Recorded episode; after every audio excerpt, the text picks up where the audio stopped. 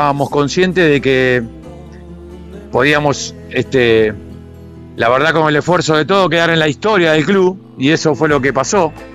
Nosotros, independientemente del dinero, independientemente de, ser reconocido por la gente, lo que más queríamos es quedar en la historia del club. Y gracias a esa Copa Libertadores y después en la, en la fase final, eh, vimos, vimos la posibilidad que se nos podía dar y la verdad que fue una alegría inmensa. Ale, soy. Nico, ¿querías hacer una pregunta? Sí, sí, quería ir a preguntar. eh, bueno, se viene un superclásico eh, próximo fin de semana. Y bueno, aprovechando que, que vos le hiciste un gol a, Boca, un, un golazo. eh, ¿Cómo fue e- ese gol? ¿Qué, qué recuerdos tenés? Eh, ¿Esperabas anotar ese, ese tremendo golazo? O, sea, ¿lo tenías en mente en algún momento? Eh, siendo un jugador que tal vez no, no, no es un jugador de ataque, porque el, defensor, a veces los laterales no, no suelen meter eh, eh, tremendos goles como el que vos hiciste. Y ese, ese día River ganó gracias a tu anotación. Y mira, uno de chico, yo no te voy a mentir, uno de chico siempre piensa que tiene la posibilidad de hacer el gol en algún partido o en alguna jugada o, en algún contexto participar en, ataque y, y serle útil al equipo. Este, yo la semana previa no la pasé muy bien porque el bambino a mí me había sacado en el entretiempo deportivo español y toda la semana practiqué, pero no sabía si iba a jugar. Entonces me confirmó recién el viernes y en mi cabeza siempre estuvo la posibilidad, primero de hacer un buen partido, ¿no? De hacer un buen partido, de conformarlo al entrenador y siempre uno sueña en tratar de hacer un gol en un clásico. Bueno, se me dio a mí y la verdad que una gran satisfacción porque cuando uno lucha por su sueño, eh, detrás de la lucha de ese sueño está todo, toda una familia. Sí, está toda una familia que apoya, que, que, se pone mal cuando las cosas le van mal a, uno. Y bueno, yo vengo de una familia muy, muy pobre. En ese caso, en ese tiempo me acuerdo que mi mamá, mi papá me, me habían ido a ver a la cancha. Tuve la suerte de poder ayudar a mis viejos en vida. Entonces, ese gol eh, marca un antes y un después en la, en la trayectoria mía, ¿no? Porque eso era una forma de devolverle a mi viejo y a mi vieja todo lo que hicieron por mí. Hola Ale, NASA te habla, ¿cómo andás? ¿Cómo te va, Nasa? Todo bien. Te quería preguntar, así ya también volviendo al tema de recuerdos y demás, ¿qué recuerdos tenés de vestuario con el plantel de River, el compañerismo? ¿Cómo era eso? Y lo que más recuerdo del plantel y del vestuario antes de, de cambiarnos, lo, lo que más recuerdo es que nosotros cuando bajábamos de la concentración prácticamente bajábamos muy, muy, muy relajados, sabiendo perfectamente qué lo, qué es lo que teníamos que hacer. Y realmente el, clima siempre fue muy bueno, siempre fue muy bueno, muy cordial con, entre todos los compañeros. Nos ayudábamos muchísimos estábamos las, teníamos la, la suerte de seguir eh, con las cargadas de siempre dentro del vestuario, pero siempre ayudándonos, apoyándonos para tratar de, de ser cada uno dentro de, lo, de, de su función lo mejor posible, ¿no? Y en beneficio siempre del club, del, del equipo. Hola Ale, te habla Lucas Domínguez, ¿cómo estás? Eh, yo ¿Cómo te quería estás? consultar, eh, todo bien, yo te quería consultar cómo, cómo se, se lleva una semana previa a un, superclásico, eh, cómo se vive, cómo, cómo, cómo se lleva en el grupo, eh, qué, qué, qué- qué es lo que piensan. Mira, normalmente ahora no sé cómo se vive porque se juegan muy seguido los superclásicos. Acá tenés para jugar en el torneo local, tenés para jugar Copa Argentina, tenés para jugar capaz que te toca la serie en la Copa Libertadores, entonces te enfrentás muy seguido, ¿sí? En cambio en esa época no, en esa época te enfrentabas solamente una vez de local y una vez de visitante, nada más, después no te veías en todo el año o de pronto capaz que te veías en un torneo de verano. Entonces yo te puedo contar de esa época, es decir, nosotros nos preparábamos de la misma forma que nos preparábamos para jugar con cualquier equipo, ¿viste? Porque para nosotros era el rival de, de turno, pero era el rival que estábamos acostumbrados a vencer. River, en ese River en el 85-86 siempre fue mucho más que el River, que el Boca, que el Boca actual o el Boca de ese momento, ¿entendés? Siempre futbolísticamente nosotros siempre jugamos mucho mejor que el rival y siempre los clásicos siempre fueron favorables a nosotros, así que lo vivíamos con mucha tranquilidad. Ale y Lucas, te, te robo esta pregunta a vos, eh, si no, no, no tenés problema. Eh, contame un poco de, tu, actualidad, hoy estás eh, dirigiendo ahí en la, quinta división de River.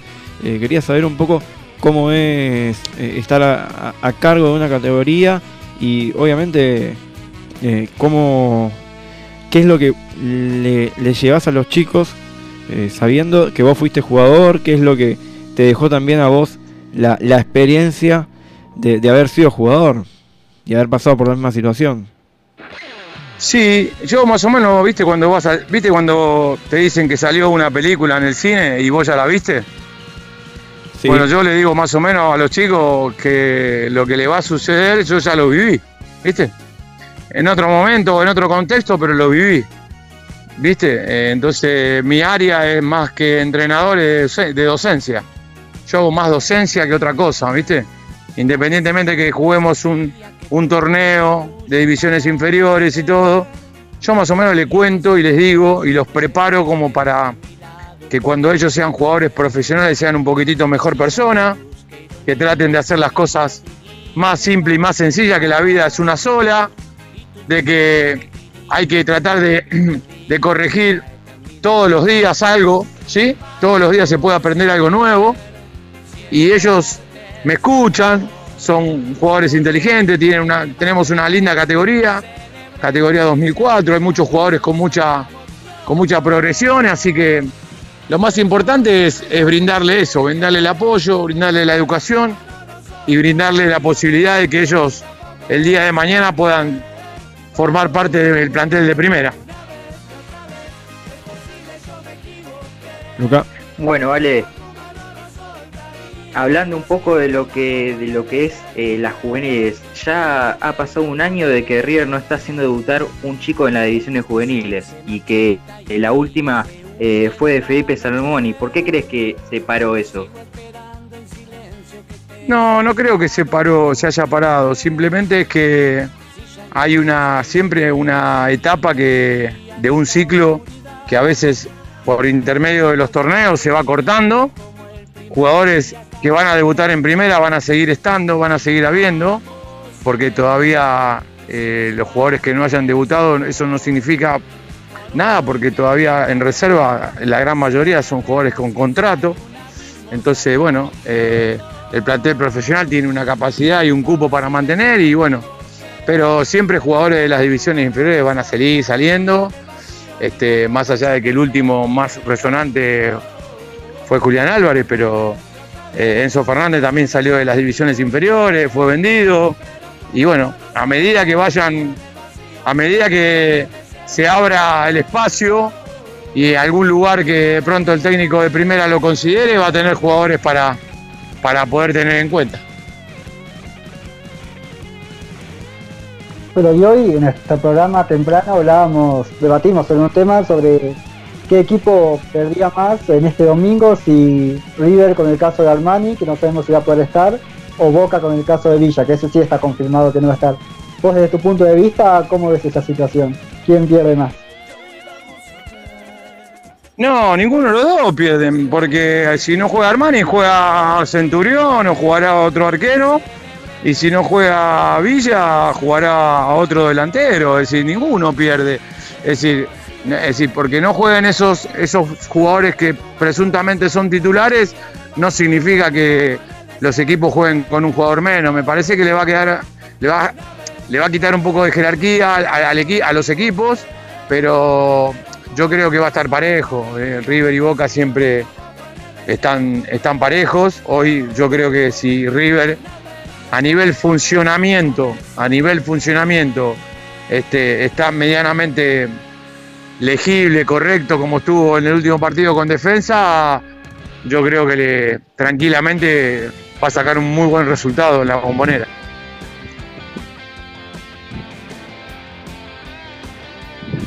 Ale, yo te quería consultar, ya que estábamos hablando de tu trabajo en las divisiones eh, inferiores. Eh, lo tuviste a Enzo Fernández y a Julián Álvarez declaraste hace un tiempo. ¿Vos veías que tenía potencial para estar donde están hoy en día?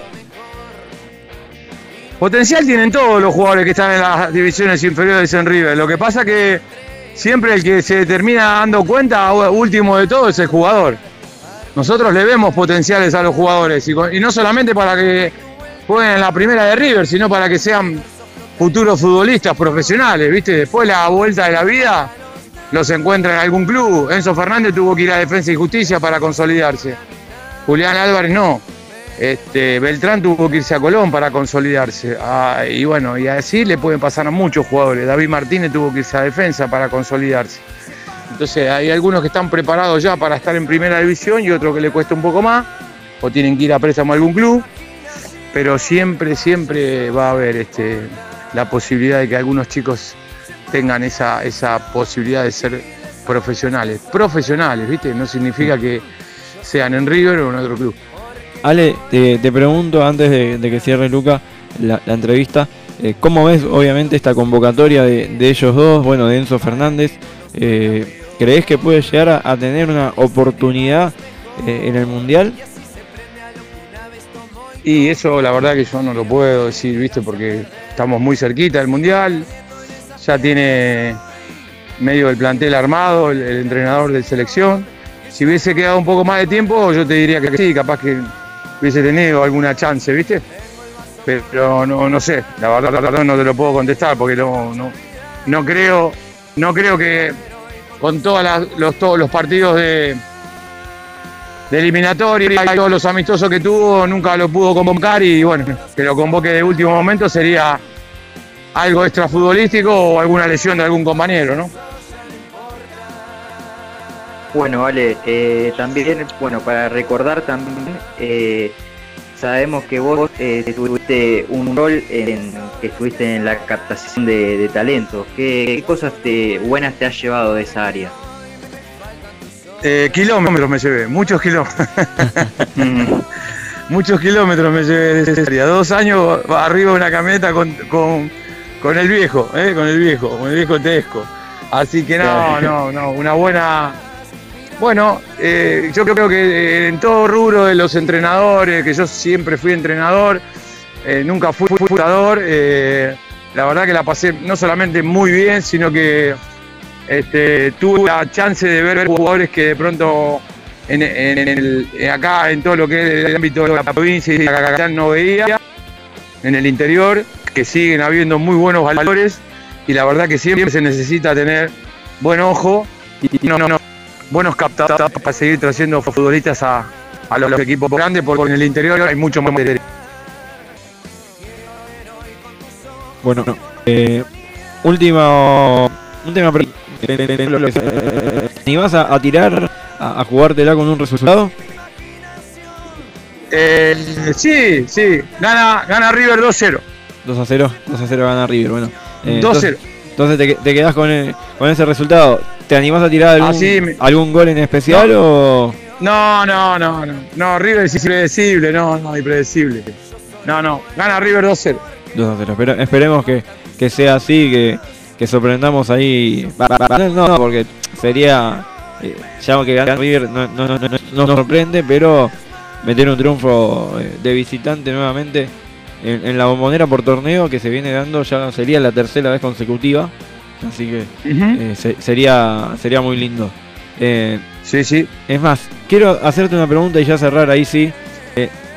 Sobre el superclásico ese que se jugó en la bombonera, que River da la vuelta. Eh, contame un poco esa experiencia y ya con eso cerramos, porque me, gustó la, la, idea de preguntarte eso, porque fue un, fue medio polémico también, pero estuvo estuvo bueno la, la vuelta olímpica ahí. Y yo no sé si vos o yo vamos a ver otra vez en la historia del club eh, un equipo que salga campeón y dé la vuelta en la, bombonera. No sé si lo vas a volver a ver, así que eso es histórico, inédito y no sé si se va a volver a repetir.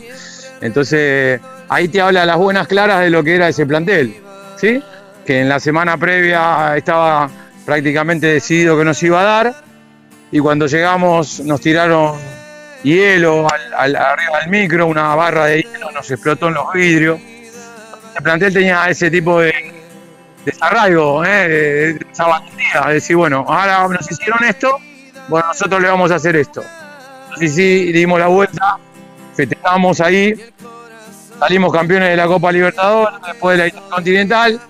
Entonces, no hay mucho más para dar, la verdad que ese ritmo fue inolvidable y para mí único, ¿no? Bueno, vale, eh, muchas gracias por, por tu tiempo, por esta eh, entrevista. Eh, nos contaste un poco de, tu experiencia que también a nosotros nos deja marcado, porque hablar con, un jugador que fue parte de, una, de un momento histórico para River y creo que después no se volvió a repetir, siempre es interesante, es, está bueno hablar y, también hablar un poco de, de las, bueno, las juveniles del club, que, son el, futuro de, de River el día de mañana. Bueno, no, el agradecido soy yo, eh, como siempre, a disposición de todos ustedes y también vos, Luca, no hay ningún... Este, tenemos una, un acercamiento muy grande y una afinidad muy grande por intermedio de tu padre, que quiero mucho. Así que desde acá, desde Buenos Aires, eh, te mando un beso grande para ir a la mesa, para todos los chicos. Y lo mejor, lo mejor siempre, ¿eh? lo mejor siempre. ¿eh? Un abrazo grande para todos. Abrazo grande. Un abrazo, vale. Abrazo. Bueno, ahí pasaba Alejandro Montenegro y Lucas, ya te lego a vos toda la información de las juveniles que, que tuvo actividad este fin de semana. Bueno, eh,